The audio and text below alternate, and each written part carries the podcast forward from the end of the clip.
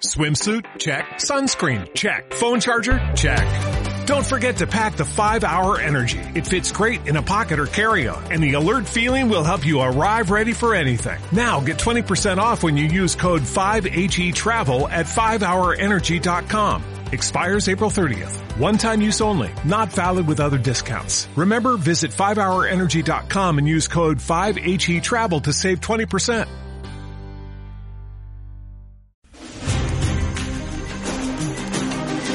900, 137, 137. Si creen que saben dónde está nuestro reportero en el tiempo, ahora les damos más pistas. Eh, no nos vamos muy lejos. Eh, me decía antes Arangüena que estaba montando Jorge Abad eh, guardia en algún punto de Madrid, que llegaba el, el Sí. rey Elvis. No sé, nuevo- no sé qué rey era. A lo rey. mejor está despidiendo Bueno, alguno, ¿no? que nos cuente Jorge Abad dónde andas. Buenos días. Hola Alfredo, pues sí, estoy junto a la puerta de Atocha de Madrid, una puerta monumental de ladrillo de tres arcos, que es la entrada a la capital viniendo desde el sur, viniendo desde Aranjuez, que es la villa desde la que partió hace unas horas el nuevo rey de España, Fernando VII. Mira, ves, ya no es Elvis, ya no, decía yo. Fernando VII, a quien cientos de personas esperan aquí eh, en las inmediaciones, también en el Paseo del Prado, también fuera de la ciudad, en el Paseo de las Delicias, que es el camino que parte de aquí, de la Puerta de Atocha, y por el que de un momento a otro aparecerá la comitiva real encabezada, por supuesto, por el rey Fernando, que vendrá acompañado, según nos han confirmado ya, por los infantes don Carlos, su hermano, y por su tío don Antonio de Borbón. ¿Y qué ambiente se respira entre la gente que ha ido a recibir al monarca? ¿Hay ilusión? ¿Hay ganas? Eh, ¿Has notado que hay esperanzas puestas en él o cómo está la cosa? Sí, desde luego que las hay. El ambiente en Madrid es casi festivo, muy alegre, no solo por la recién estrenada primavera, que también influye, sino sobre todo porque se han quitado de encima un personaje muy impopular en los últimos meses, en los últimos años diría yo, que no es otro que el ya ex primer ministro del reino, Manuel Godoy, a quien el pueblo acusa de la situación tan grave, y ahora os explico, que se vive en España, y a que muchos consideraban eh, el responsable de casi secuestrar a la familia real para llevársela a América y dejar el país en manos de los franceses. Hace una semana un motín, una revuelta popular ocurrida en el Real Sitio de Aranjuez, acabó con Godoy detenido y con el rey Carlos IV abdicando en favor de su hijo después de muchas horas de tensión en la que el propio príncipe de Asturias, el ya rey Fernando, tuvo que mediar, tuvo que intervenir para que la turba no linchara a, a- Godoy. ¿Por qué le tienen tanta manía el pueblo a este, a este ministro? Porque, porque es tan, tan poco querido. La verdad es que Manuel Godoy ha sido durante los últimos casi 20 años el hombre más influyente de la corte. Muchos le han considerado, de hecho, el rey en la sombra, incluso en la alcoba. Espera, espera, espera. ¿Qué, qué es eso de alcoba? ¿Te refieres a que... A ver, Vamos, Es lo que se dice, ¿eh? esto es lo que se comenta, que Godoy y la reina María Luisa de Parma pues han tenido una relación muy estrecha y que Ajá. incluso el rey Carlos IV pues tampoco era algo que le quitara el sueño. Pero bueno, en fin, lo que, lo que quiero decir es que Manuel Godoy es un hombre que ha acumulado mucho poder, no en vano era el valido del rey y como tal hace unos meses firmó un acuerdo con Napoleón, un tratado en la ciudad francesa de Fontainebleau, en virtud del cual Francia y España íbamos a ir en pandillita a invadir Portugal, un país aliado del archienemigo que es Inglaterra. ¿Y qué pasa? Que ahora tenemos el país lleno, pero lleno de soldados franceses que en principio iban de paso hacia Portugal, pero que se están haciendo los remolones. Está empezando a dar la sensación de que lo que quieren es quedarse aquí, que han olvidado ya lo de Portugal y la gente se ha puesto un poquito nerviosa. La cosa ha acabado, como os decía, con un motín, con Godoy a punto de ser linchado y con Carlos IV abdicando en su hijo. Hombre, normal que la gente se ponga así nerviosa. ¿Y qué papel ha tenido el ahora rey Fernando en todo esto? ¿Ha participado en algún tipo de intriga para cargarse a Godoy? Sí, sí, sí, por supuesto. De hecho, desde hace tiempo. El, el pasado otoño le pillaron a él y a varios de sus amigos cortesanos conspirando para derrocar a Carlos IV y de paso a Godoy.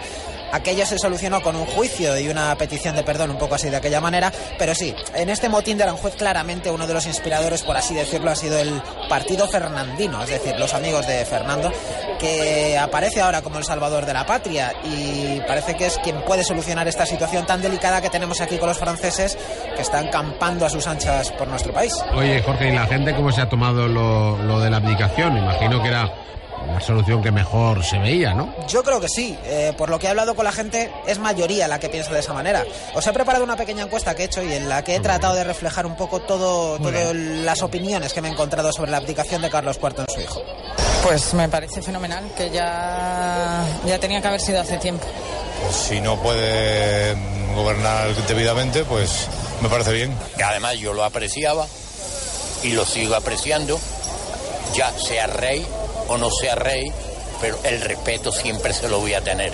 Ahora nos ponemos y nos enfrascamos en un tema que si el rey abdica, que si no abdica, y entonces Yo pienso que esos son potes de humo que sueltan para que el pueblo pues no se, no se, o se distraiga de lo que es la situación real y catastrófica que estamos viviendo. Bueno, es- esto es lo que me decía. La situación real y catastrófica a la que se refería este último testimonio es la que os comentaba, la de los 65.000 soldados franceses que hay ahora ilegalmente ocupando, repito, sin ningún tratado que los respalde, ocupando ciudades como Burgos, Salamanca, Pamplona, San Sebastián o Barcelona, controlando las comunicaciones con la capital, con Madrid, y también eh, ocupando la frontera francesa. Es decir, una situación muy delicada y muy comprometida para España. Jorge, supongo que toda España estará, bueno, todas las esperanzas estarán puestas en este nuevo rey, ¿no? Que por cierto, parece que ya llega, ¿no? Se le Sí. oye, ¿no? Escuchamos mucho jaleo, ¿no?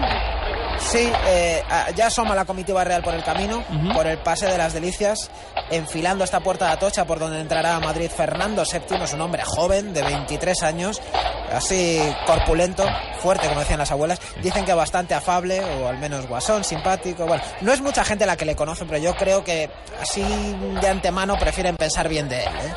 Ya se le debe venir, está flanqueado, como os decía, por su hermano y su tío, infantes de España y a lomos de un bonito caballo blanco. ¿Hay algún tipo de acto así de, de recibimiento especial que vaya a hacerse?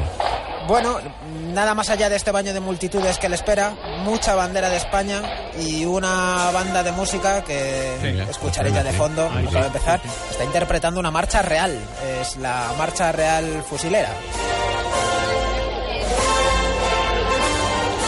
Es una marcha del siglo pasado, del siglo XVIII. Está quedando todo muy solemne. Yo creo que no se puede quejar Fernando VII de cómo le está recibiendo el pueblo de Madrid. ¿eh? No sé si con Napoleón, cuando tenga que verse cara a cara, porque tendrá que verse, las cosas van a resultarle así de, de plácidas y de cómodas. Una duda, Jorge, ¿cuántos días lleva ya como rey? Porque esto del motín de Aranjuez que contabas y la abdicación fue hace poco. Pues mira, mañana se cumple una semana del motín, pues eh, cinco días escasos lleva como rey eh, Fernando. Por eso mucha gente le sigue llamando el príncipe, no se acostumbra a uno así de rápido. Su padre estuvo 20 años en el trono, así que ha pasado de príncipe a rey hace, hace muy poquito. Antes de despedir, dejadme que haga por aquí, si queréis, un par de entrevistas rápidas. Venga. Algunos de estos madrileños que ha venido a recibir su nuevo monarca. A ver por aquí. No sé, ca- caballero, no sé si usted se esperaba ver un día como hoy entrando por Atocha a- al nuevo rey de España. Yo no lo esperaba, pero a mí me parece muy bien que el rey adjudique en su hijo, porque le veo bastante preparado y por lo menos es joven y podrá tener más claras que el padre ya. Entonces a usted, Fernando, le gusta como rey. Sinceramente sí, a mí me cae muy bien.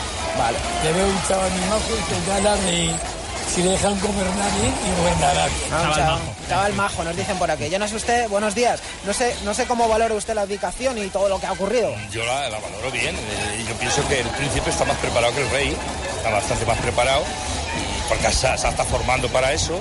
Y pienso que, que es positivo, ¿eh? es positivo una persona joven que, que creo que va a funcionar bien. Sí, pero bien. hay cosas importantes que solucionar. ¿Usted le ve capacitado para ello? Yo pienso que como está, tiene una formación superior a la de su padre, eh, yo pienso que, que- que tendrá ya su- su- sus tácticas y sus cosas para, para que esto funcione mejor, porque si como no funcione bien, se, se la juega, eso está claro. La gente no está con la monarquía muy, muy, muy contenta, digamos, ¿sabes? Y pienso que como no hagan algo de eso, esto para el carajo. ¿sabes? Bueno, carajo. Bueno, ya para acabar, con una mujer que también está por aquí, lleva una bandera de España, le veo contenta, así que supongo que usted está ilusionada con Fernando. Pues sí, la verdad es que el príncipe le veo bastante preparado, pero hay mucho que hacer en el país ahora. O sea que tiene una tarea difícil porque lo va a coger en un momento muy complicado. Estamos en una época muy complicada, así que tiene un papel difícil. Para mí, difícil, muy difícil. Bueno, en eso coinciden todos, compañeros, que tiene Fernando VII un trabajo muy, muy duro por delante. Veremos a ver. Oye, que bien habla toda la gente de la época, ¿eh? Jorge Abad. Está Eh, muy, muy Se informada. relaciona muy bien con los medios de comunicación, muy informados. ¿Qué día de la historia es 900-137-137? Manu de Granada, buenos días, Manu. Hola, buenos días, chavales. ¿Qué día Pues es? Mira, yo creo que estamos en el 26 de marzo de 1813. No, lo siento, Manu. José Uy, Ramón de. Oliva, en Valencia. José Ramón, El buenos días. Hola, buenos días. Me parece que es el 24 de marzo de 1808. 24 de marzo de 1808. Mira, hoy, hoy se cumplirían si fuera esa fecha. Claro, José Ramón, 209 José. Ramón lo ha clavado, Alfredo. ¿Cuántos años se cumplen hoy? Una... 209. Muy bien.